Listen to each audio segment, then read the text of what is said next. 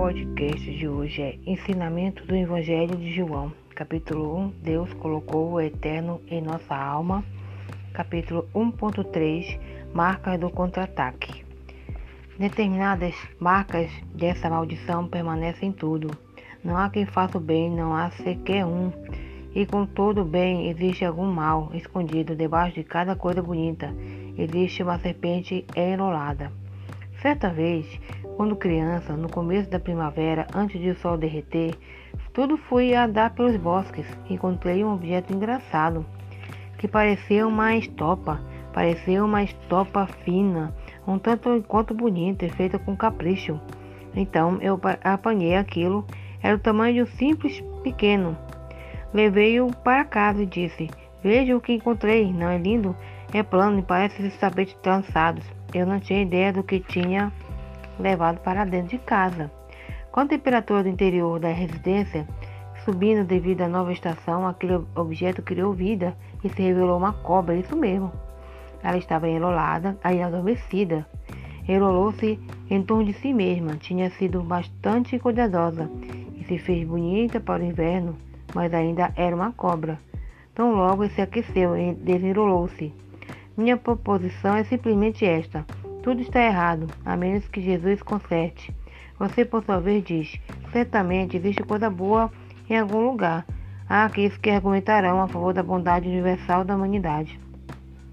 No entanto, a verdade não apoia essa suposição.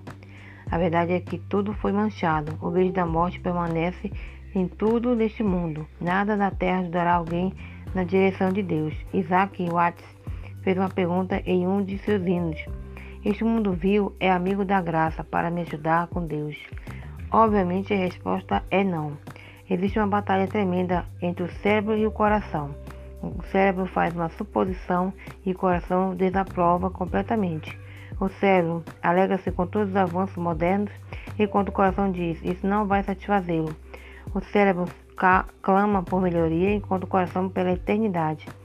O coração nunca se satisfará com os desejos do cérebro, pois foi feito com a duração eterna, enquanto o cérebro encontra-se sufocado sob a nuvem da depravação. Em seu lar você pode ter, por exemplo, um fogão moderno, com o qual é possível programar a refeição a ser feita e sair para fazer compras. Ao voltar para casa, o alimento terminou de cozinhar. Levava um dia e meio para sua avó fazer o que seu fogão faz sozinho, em poucos minutos sem que você precise vigiá-lo. Sua natureza animal diz: Que progresso! Isso é maravilhoso. Por outro lado, no âmago, se você prestar atenção, ouvirá uma voz lamentar: Oh, não, não é assim. Isso não é maravilhoso. Isso é temporário.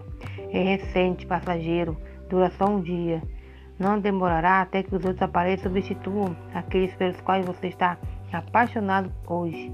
Esse ciclo vicioso continuará sem qualquer fim à vista. À luz de tudo isso, nós chamamos que estamos progredindo e que vivemos melhor do que nossos antepassados. Muitas pessoas são atraídas pelos brinquedos da sociedade contemporânea por causa dos grandes avanços da nossa cultura. Algumas têm cultivado a atitude do conforto.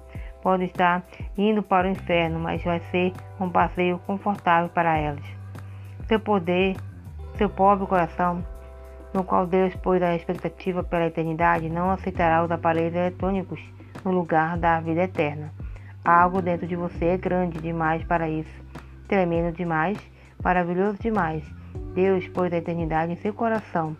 Todas as coisas deste mundo estão, por, estão aqui por um momento, e nenhuma delas poderá satisfazer o desejo imenso pelo eterno da alma de cada ser humano.